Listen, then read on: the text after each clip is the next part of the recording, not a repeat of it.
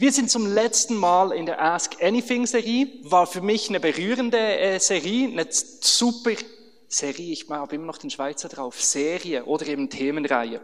War echt cool, was da alles zusammengekommen ist, ähm, an verschiedenen Themen, über was wir alles gesprochen habe, haben. Und heute zum letzten Mal, und das äh, Thema, das vom Publikum im Internet gewählt wurde, sind Finanzen. Wie sollen sich Gemeinden finanzieren? Ich habe euch noch die ausführliche Frage mitgebracht, die vorher, äh, lautet wie folgt. Landeskirchen finanzieren sich über Steuergelder, welche durch die Mitglieder entrichtet werden. Freikirchen hingegen sind gezwungen, sich über Spenden zu finanzieren. Gerade hier wird ihnen jedoch oft mangelnde Transparenz vorgeworfen. Sollten sie sich nicht alle Kirchen eigenständig finanzieren müssen, um so ihren Leistungsausweis zu rechtfertigen? Ich möchte mit euch diese Frage in drei Punkten anschauen. Erstens, kannst du die nächste Folie bringen, wie hat sich das entwickelt, das Verhältnis von Kirche und Staatskirche? Das zweite, wie sehen die Finanzen im ICF aus? Und drittens, wie sollte sich nach meiner Meinung eine Gemeinde finanzieren? Bevor wir in die Punkte einsteigen, zwei Dinge.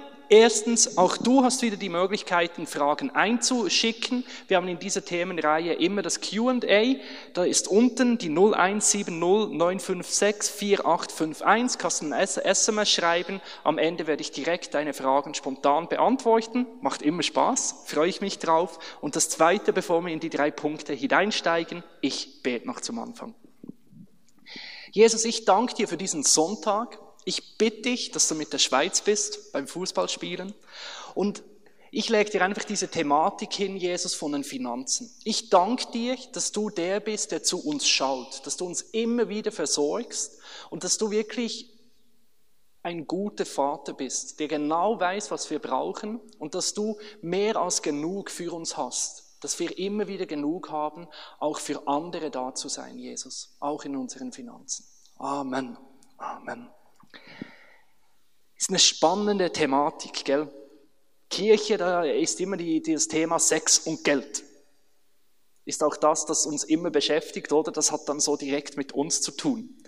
Ich möchte euch zuerst ein wenig hineinnehmen, was der Unterschied ist zwischen Freikirche und auch der Landeskirche, wie sich das Ganze entwickelt hat, weil wenn wir von Steuern reden, die Landeskirchen finanzieren sich ja über Steuern. Da geht es eigentlich um Staatsgewalt, um auch Autorität, dass die Mitglieder Steuer entrichten, damit die Kirche dann etwas machen kann.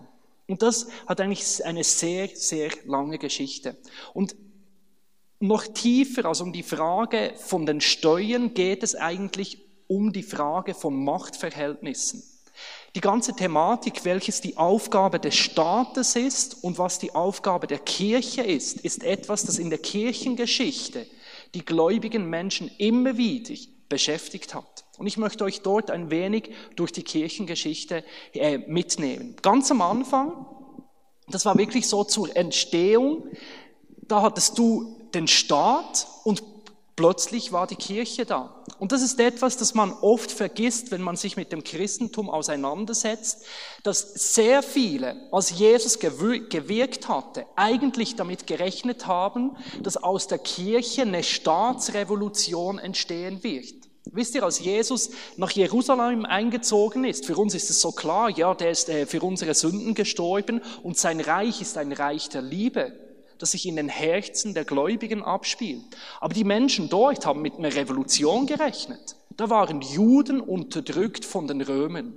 Und die hofften so richtig Che Guevara-Style, dass Jesus den Römern mal was aufs Dach gibt, wie Asterix und Obelix, oder? Und die Machtverhältnisse umkrempelt. Also da hat man wirklich gehofft, dass das jüdische Volk wieder an die Macht kommt. Wir kennen die Geschichte. Jesus ist ein Mensch, der ein Reich aufgebaut hat. Stärker und mächtiger als jede politische Macht, aber es ist ein Reich, das nicht mit Waffen sich verbreitet, sondern mit Liebe. Und das bis heute die Welt mehr geprägt hat als jeder andere Staat, aber es war ein Reich, das er bewusst in den Herzen von uns Menschen aufgebaut hat. Und so ist durch den Tod und die Auferstehung von Jesus die Kirche entstanden, Die Kirche aber ist ganz bewusst kein Teil, da bist du jetzt zu schnell. Kannst du, ich bin da immer noch beim anderen, genau. Ist hier, wie man hier sehen, ganz bewusst kein Teil vom Staat. Und ganz am Anfang hatte die Kirche auch keinen großen Einfluss. Im Gegenteil, da die ersten Christen wurden verfolgt von den Römern. Es kam wirklich zu, wir kennen all die Filme in den Stadien, wie die Menschen wirklich äh, geschlachtet wurden. Aber das Faszinierende war, umso mehr Christen starben, umso größer wurde die Kirche. Tertullian ist so ein berühmter Kirchenvater, der hat gesagt, das Blut der Christen ist der Samen der Kirche. Dass umso mehr Leute gestorben sind, sich umso mehr Menschen zu Jesus entschieden haben, weil das so ein bleibender Eindruck hinterlassen hat, wie die, die umgebracht wurden, die gesegnet haben, die ihnen zu Leide tun. Und dadurch ist das Christentum immer wie mehr gewachsen. Durch Liebe und Überzeugung von Menschen, die ihren Jesus nicht losgelassen haben. Und das hat so viele Kreise gezogen bis hin zur konstantinischen Wende. Das ist die nächste Folie. Was ist da passiert? Das ist die kleine Nebengruppe von Christen. Plötzlich hatten sie ein berühmtes Mitglied. Der Kaiser selbst hat sich für Jesus entschieden. Und plötzlich wurde die Regierung gläubig. Plötzlich wurde die Regierung christlich. Und das hatte natürlich dann auch einen Einfluss auf den Staat. Zwei Generationen nach Konstantin wurde das Christentum zur Staatsreligion. Und plötzlich bekam die Kirche staatliche Kraft und Autorität.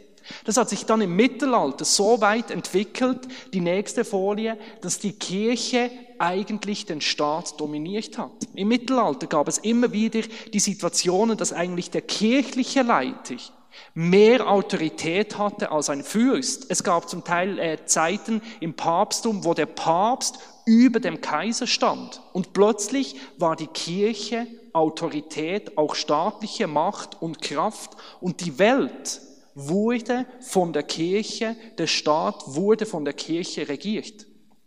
Und das hat natürlich massiven Einfluss gehabt aufs Mittelalter, dass das wirklich kirchlich geprägt war und auch der Staat kirchlich geleitet wurde und die Kirche den Staat dominiert hat. Was kommt danach?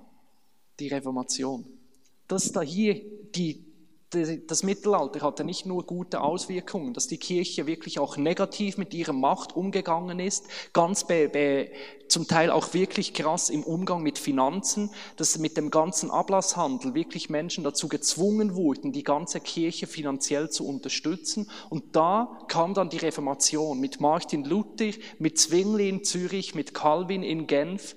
Und das hat zu einer Reformation geführt, und auch hier wieder nicht nur auf der persönlichen Glaubensebene. Wir reden von der Reformation immer darüber, dass durch Martin Luther, Zwingli und Calvin die Menschen realisiert haben, ich bin alleine aus Gnade gerettet. Die Bibel wurde auf Deutsch übersetzt, Gottesdienste wurden wieder auf Deutsch gemacht und nicht mehr auf Lateinisch. Plötzlich war der Glaube zugänglich fürs Volk. Ja, das ist durch die Reformation passiert, aber es gab auch eine Machtverschiebung. Ihr müsst wissen, durch die Reformation hat plötzlich Kirche und Staat begonnen, wieder nebeneinander zu existieren. Martin Luther, auch Calvin und Zwingli haben sich Gedanken gemacht, wie gehen wir jetzt mit dieser Macht um?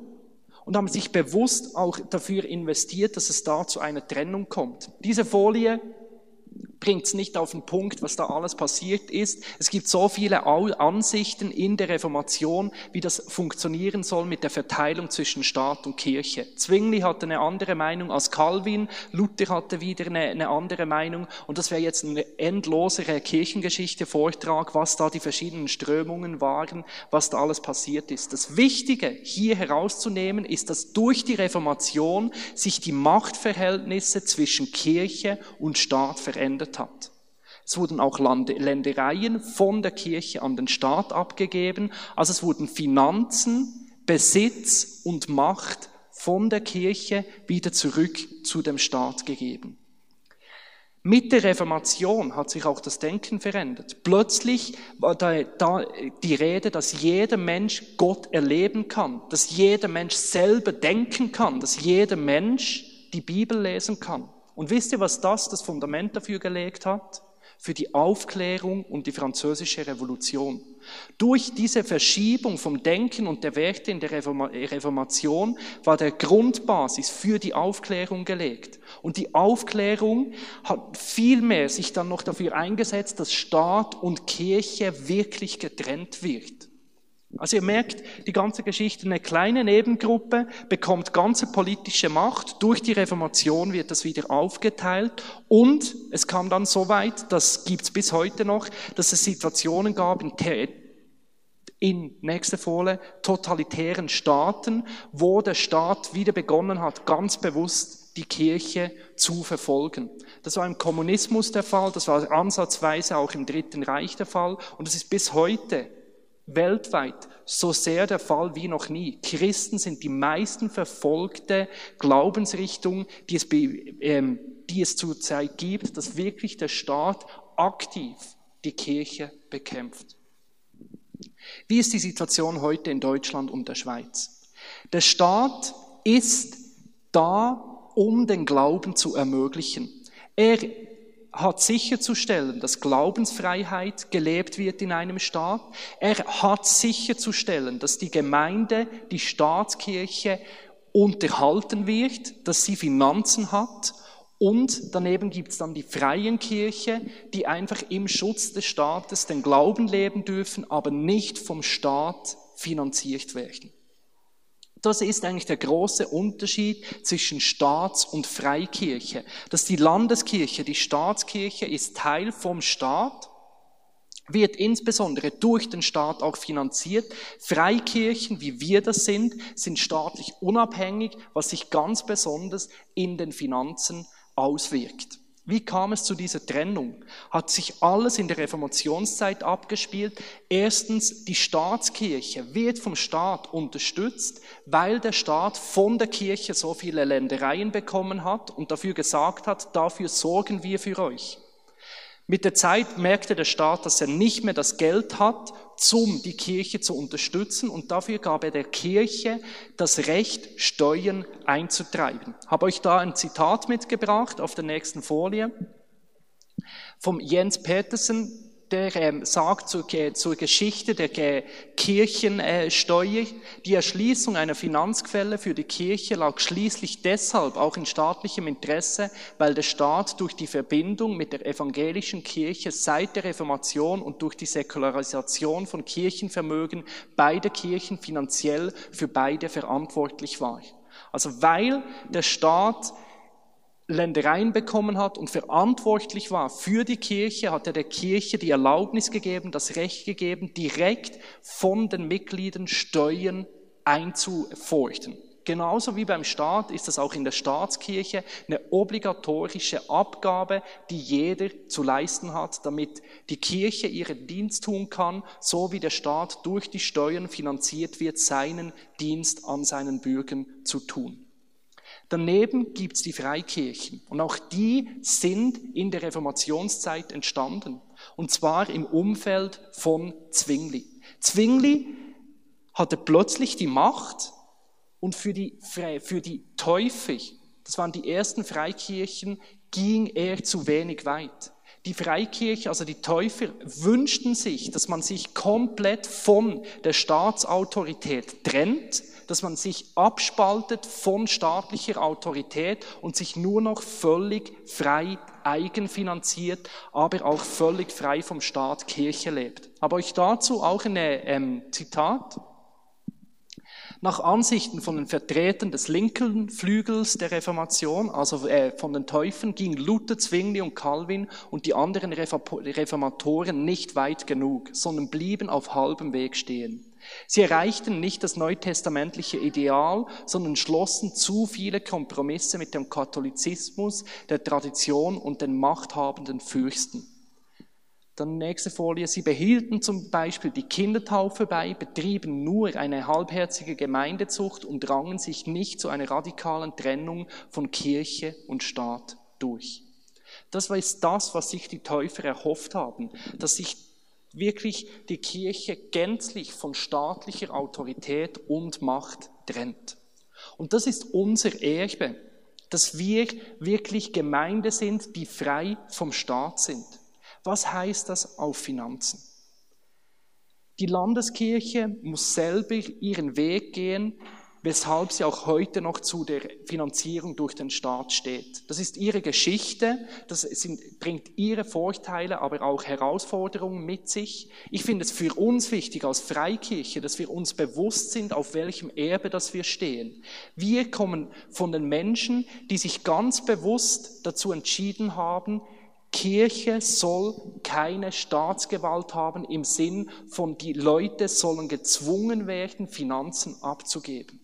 Und das stresst mich, wenn man immer wieder über die Freikirchen spricht, ja, da muss man Finanzen abgeben.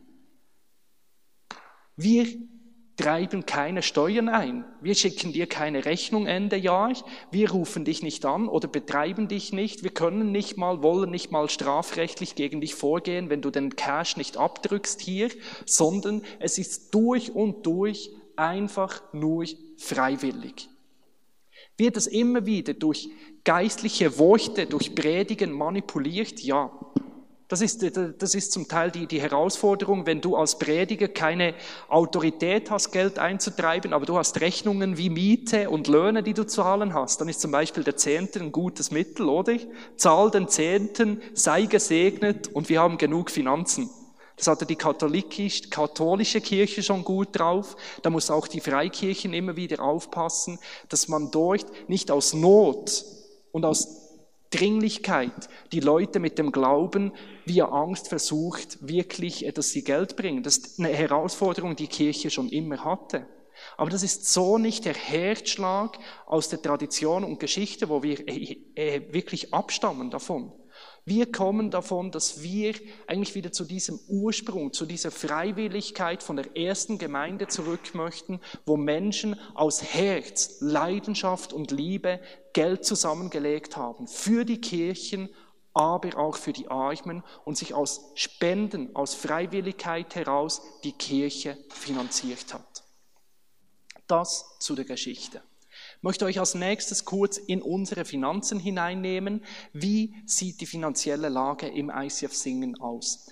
Ich, bevor wir da die Zahlen anschauen, möchte ich auch euch hineinnehmen. Ich bin dort echt auch in einem äh, Prozess, was Transparenz betrifft. Bis jetzt haben wir immer Transparenz gelebt im Sinn, dass wir gesagt haben, ja, wer Fragen hat, kann auf uns zukommen. Ich bin immer wie mehr am Lernen, dass wir dort wirklich auch proaktiver sein möchten, euch informieren möchten mit wirklich Jahresabschlussrechnungen. Und da hatte ich wieder letztes, äh, letzte Woche hatten wir Revision in Schaffhausen und äh, die Frau, die, die die Revision gemacht hat, hat gesagt, ihr macht das so gut mit den Finanzen, seid so transparent, geht so treu um, informiert das mehr wirklich lasst das die Menschen mehr wissen und da möchten wir in Zukunft proaktiver sein. Jetzt heute nicht schriftlich, wieder mündlich, einfach im Rahmen, wie das 2013 ausgesehen hat und dann kurz noch, wie die äh, Lage im Moment bei uns aussieht. Finanzen in Singen von den Einnahmen her, da hatten wir in den Kollekten 6.266 aufs ganze Jahr, diverse Einnahmen, das ist äh, Büchertisch und auch äh, die Bar, sorry, ICF Deutsch, Welcome Point und Bistro, wo, wo ähm, 4.665 Euro zusammengekommen ist und Spenden direkt 55.430. Das ist unser Jahresbudget an Einnahmen, was wir im letzten Jahr hatten. Unsere Ausgaben sehen wie folgt aus. Da haben wir Miete, das ist der größte Teil, 36.838, haben wir sehr oft darüber gesprochen. Einer der Hauptgründe, wieso wir uns für eine neue Location entschieden haben. Dann Personal, 12.326. Ministry, das sind all unsere Arbeitsbereiche, 2.997. 150 Events, 1333 Dienstleistungen, also der Einkauf für Welcome Point und Bistro 2893, dann noch verschiedene Spenden und äh, sonstige Kosten 2249. Übers Ganze hält sich bei uns Einnahme und Ausgabe direkt die Stange. Wir zahlen sautiefe Löhne. Im Moment sind Elli und David angestellt, beide für das Minimum von einem 400-Euro-Job. Ähm, beide sind noch am Studieren. Wir haben unglaublich viele Volunteers, die die Gemeinde überhaupt möglich machen. Und da spürt ihr mein zweigeteiltes Herz, was die Finanzen betrifft. Auf der einen Seite, ich bin so dankbar. Gemeinde ist ein Wunder. Wir können Rechnungen zahlen ICF in Singen ist möglich, es ist finanzierbar, sicher auch mit Hilfe noch mehr von Schaffhausen, aber wir können Kirche machen. Auf der anderen Seite sehe ich, was noch alles möglich ist. Da ist mein Chef als Arbeit, äh, mein Herz als Arbeitgeber, der gerne mehr Leute anstellen möchte und noch bessere Löhne zahlen möchte. Und da ist mein Herz als Visionär, der sieht, was im sozialen Bereich noch möglich ist, was an verschiedensten Ministries noch möglich ist und dort, wie viel Finanzen eine Gemeinde hat, desto entsprechend kann sie handeln. Wir sind dort wirklich dran, mit unseren Finanzen das Beste zu, zu machen. Ich wünsche mir, dass wir mehr Möglichkeiten haben. Und ich weiß, das möchte, dazu möchte ich auch noch kurz Stellung nehmen, was die Gemeinnützigkeit betrifft, im Moment fürs, fürs ICF Singen, ist eine Herausforderung. Wir hatten eine, die provisorische Gemeinnützigkeit erhalten von der Stadt haben äh, eigentlich auf die Zusicherung äh, gewartet, dass die wieder kommt. Dann ist lange nichts gekommen und dann hatten wir eine Sitzung, wo angesprochen wurde, wie ist das Verhältnis zwischen Schaffhausen und Singen, weil wir eine Kirche an zwei Standorten sind, wo wir jetzt wieder noch Dinge anpassen mussten, rein in der Kommunikation, wie wir das kommunizieren, haben wir von unserer Seite wirklich alles erledigt und warten da jetzt wirklich noch auf die definitive Zugeständnis von der Stadt. Von unserer Seite ist alles aufgegleist. Wie es so mit den äh, Bundesangestellten ist, braucht es Geduld. Wirklich, wir sind da dran, euch so schnell wie möglich die Spendenbescheinigung geben zu können, dass wir da wirklich auch die Gemeinnützigkeit haben. Ist für mich keine einfache Situation jetzt mit dem ganzen Umbau und alles, wo wir so darauf angewiesen sind. Wir sind da wirklich dran von unserer Seite. Das ist die Finanzsituation von Singen momentan. Jetzt zu guter Letzt die Frage, wie sollte sich eine Kirche finanzieren? Wenn ihr mich fragt, ich wünsche mir, und dafür setzt, also finde ich, das ist der richtige Weg, dass Gemeinde, Kirche und Staat wirklich getrennt ist. Ich glaube, es ist richtig, dass Kirche sich aus freiwilligen Spenden finanzieren soll. Das wünschte ich mir eigentlich auch in der Schweiz, als auch in Deutschland, dass Gemeinde völlig privatisiert wird. Dass auch die Landeskirche selber nur durch Spenden finanziert wird. Weil dort, wo Vision ist, dort ist auch das Geld. Und ich glaube, dass auch eine Gemeinde sich das wie auf eine gute Art und Weise verdienen soll, dass sie ihr Geld wert ist. Dass Menschen sagen, hier will ich unterstützen, hier will ich mit dabei sein und das auf einer freiwilligen Basis.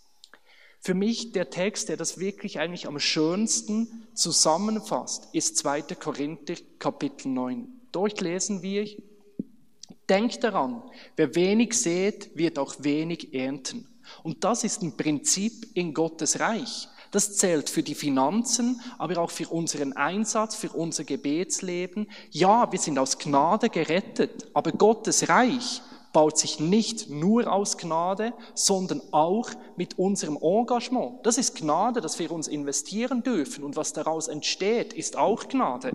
Das ist unglaublich, wie Gott aus dem, was wir investieren, noch viel mehr macht. Aber wenn wir denken, ja, Gott baut sein Reich selber, nee, der liebt uns zu fest, der will uns involvieren und unser Mitmachen hat Einfluss auf Gottes Reich ganz besonders auch auf die Finanzen. Wo wir investieren, ist mehr möglich. So läuft es in der Landwirtschaft, so läuft es auch in der Gemeinde, in Zeit, Gaben und auch Finanzen. Das ist eine Kraft, ein Prinzip von, Gottes, äh, von Gott, wie er die Welt geschaffen hat. Und wer reich sät, wird reichlich ernten. Das ist eine Verheißung, dass sich's wirklich auszahlt. Jeder sollte für sich selbst entscheiden, wie viel er geben möchte und soll den Betrag dann ohne Bedauern und ohne Widerstreben spenden. Gott liebt den, der fröhlich gibt. Das ist für mich wirklich die Art und Weise im Neuen Testament, dass wir uns überlegen, was will und kann ich geben. Ich persönlich, ich lebe den Zehnten. Das ist für mich ein Prinzip aus dem Alten Testament, das ist wie eine Benchmark. Und das finde ich gut, dass ich den persönlich investiere. Aber ganz ehrlich, ich gebe den Zehnten nicht. Ich gebe viel mehr als den Zehnten. Ich investiere zehn Prozent nach Schaffhausen. Ich spende darüber hinaus hier in dieser Kirche. Ich bin keine 100 Prozent angestellt, arbeite noch freiwillig äh, mit. Das ist mein Lebensstil. Ich will mehr geben als das. Ich will mich investieren. Und ich glaube, Christsein bedeutet in einer Beziehung mit Gott zu leben und dort immer wieder Gott zu fragen, was ist für mich dran? Was habe ich auf dem Herzen? Das ist manchmal mehr, manchmal weniger, aber ich glaube, davon bin ich überzeugt, dass Gott unser Versorger ist, dass Gott unser Vater ist. Und Leute, da können wir noch lange davon sprechen. Ja, Gott ist gut und Gott sorgt für mich. In dem Moment, wo wir beginnen weiterzugeben, wo wir für andere da sind, leben wir auch aktiv im Glauben, dass Gott uns versorgt. Es ist schön zu sagen, Gott ist gut und Gott schaut zu mir, aber in dem Moment, wo ich das ganz bewusst lebe, auch Finanzen weitergebe, werde ich erleben, dass Gott für mich sorgt. Und wenn du mich fragst, wo soll ich hingeben? Für mich sind zwei Dinge immer auf Gottes Herzen. Das sind die Armen, durch die Bibel durch, immer wieder dass wir uns sozial engagieren. Können wir als Kirche noch wachsen, aber es gibt weltweit, weltweit so viele soziale Organisationen, wo es immer wieder gut ist zu überlegen, wo soll ich dort spenden. Und das Zweite, das immer auf Gottes Herzen ist, ist seine Gemeinde, dass sich auch die Kirche wirklich durch, äh, durch Spenden finanziert. Und das sind sicher zwei Orte, wo sich es immer wieder auszahlt, wirklich hineinzuspenden. Und dann die nächste äh, Folie, ab Vers 8. Er hat die Macht, euch mit all seiner Gnade zu überschütten, damit ihr in jeder Hinsicht zu jeder Zeit alles habt, was ihr zum Leben braucht und damit ihr sogar noch auf die verschiedensten Weise Gutes tun könnt. Und das glaube ich von ganzem Herzen.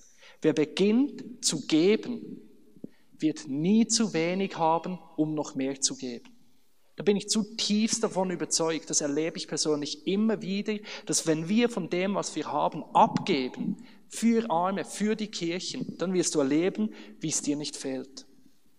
Und das ist meine zutiefste Überzeugung, dass Gott so ist. Und das ist, da haben wir eine ganze Serie gemacht, der Flow, dass wenn wir beginnen, wirklich weiterzugeben, wir immer wie mehr erleben, wie er auch für uns da ist. Und das ist so ein Ort vom aktiven, praktischen Christsein, ganz besonders auch in den Finanzen.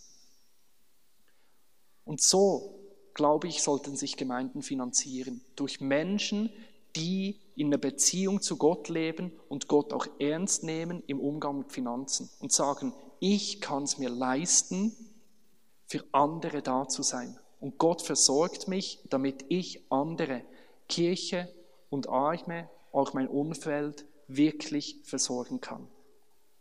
Ich möchte euch das noch ganz praktisch zeigen, wie das ein kleines Kind mit drei Jahren diesen Vers umgesetzt hat.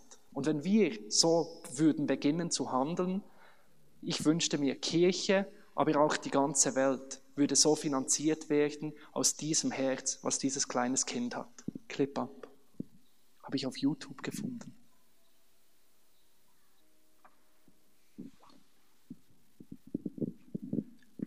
Das ist ein fröhlicher Geber. Ein Mädchen, das sieht, dass andere Kinder keine Haare mehr haben. Und ein Mädchen, das in dem es zulässt, dass es an, ans Herz geht und sagt, mich lässt das nicht kalt, dass andere keine Haare haben. Und sich dann fragt, was kann ich machen? Und sagt, ich habe Haare. Und von dem, was sie hat, abgibt. Sie muss sich nicht gleich eine, eine Glatze schneiden. Sie hat am Ende noch mehr als genug und sieht so wunderschön und hübsch aus. Vielleicht sogar noch viel hübscher, weil sie jetzt das Lachen hat, dass sie anderen Haare schicken kann. Und das wünsche ich mir, dass Kirche so finanziert wird, dass es kein staatlicher Druck ist, sondern dass es dieses Herz ist, das berührt wird von Not, und eine Sicht da ist, ich habe mehr als genug und ich kann es mir leisten, davon abzugeben. Und das glaube ich, dass du das kannst. Du kannst dir es leisten, die Gemeinde zu unterstützen. Du kannst dir es leisten, für Menschen in Not da zu sein. Du bist eingeladen zu diesem Lebensstil vom Flow, von Gott gesegnet zu werden, um andere zu segnen. Es gibt nichts Gutes, außer man tut es. Setz um. Gib von dem, was du hast, weiter. Und so wünsche ich mir, dass sich unsere Gemeinde finanziert. Ich möchte noch kurz schauen, ob ihr noch Fragen habt. Ist auch schon. Dann wäre es schön, wenn die Band nach vorne kommt. Und ich möchte dir einfach kurz Zeit geben zum Reflektieren über das, was du gehört hast. Auf der Leinwand blenden wir nochmals den Bibelvers 2. Korinther rein. Mach dir Gedanken, wo ist vielleicht momentan dran, wirklich zu beginnen zu sehen, wirklich zu investieren? Wo ist es dran, Gott dein Herz hinzuhalten und zu sagen, hey, im Moment kann ich das nicht glauben, dass ich mehr als genug habe? Wo ist vielleicht auch ein Gebet für dich, dass du sagst, hey, mach deine Verheißung wirklich sichtbar, dass du mich unterstützt, dass ich wirklich genug habe. All das, was du jetzt gehört hast, nochmals Gott hinlegen und ihm auch wirklich die Erlaubnis zu geben. Hier ist mein Leben, du darfst auch in diesen Bereich von den Finanzen in mein Leben hineinreden. Und ich will dir vertrauen, indem ich auf dich höre und umsetze, was du mir aufs Herz gibst. Ich komme dann noch nach vorne und bete noch für uns. Jesus, ich lege dir die ganze Kirchengeschichte hin und du siehst, wie wirklich im Bereich von Finanzen und auch staatlicher Autorität die Kirche immer wieder Menschen missbraucht hat, Jesus. Und das tut mir leid, Jesus. Hilf uns wirklich umzudenken, hilf uns wirklich aus Gemeinde neue Wege zu gehen, Jesus. Lass uns neu dieses Herz entdecken von diesem Kind. Lass uns wachsen in diesem Glauben, dass du unser Versorger bist und dass wir in dir alles haben, was wir brauchen, Jesus. Du siehst heute, wo Menschen das im Moment nicht glauben und auch nicht sehen. Du siehst, wo heute unter uns Mangel ist, Jesus, wo Menschen Nöte haben. Und wir legen dir sie hin, Jesus, und bitten dich um deine Versorgung, Jesus. Schenk neue Blickwinkel, Jesus, wo Dankbarkeit wachsen darf. Schenk aber auch Wunder, wo wirklich Wunder äh, wirklich gebraucht werden, Jesus.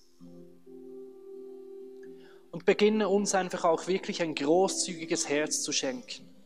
Jesus, in deinem Namen soll wirklich die Macht von Geiz und von Geld unser, über unserem Leben wirklich gebrochen werden, Jesus. Es tut mir leid, wo ich mehr auf mein Bankkonto als auf dich vertraue, Jesus. Wo ich mehr meine Bedürfnisse sehe als die Not von, von deinem Reich, von anderen Menschen, Jesus. Und lehr du mich wirklich dort großzügig zu sein. Du siehst, wie oft das so herausfordernd ist, Jesus, auch für mich. Und lass uns wirklich wachsen, Jesus, in, dieser, in diesem Charakter von dir, wirklich großzügig zu sein, Jesus und wirklich weiterzugeben von dem, was wir haben. Amen. Amen.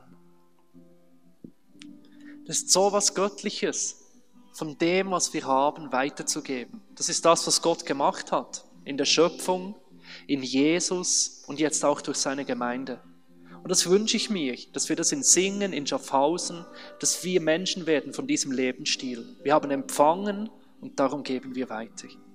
Lass uns doch nochmals zusammen aufstehen und diesem Gott, der genau so ist, ein Geber, wirklich nochmal Lieder singen und das auch als Gebet formulieren. Gott, mach uns mehr so, wie du bist. Wir wollen so leben, wie du lebst.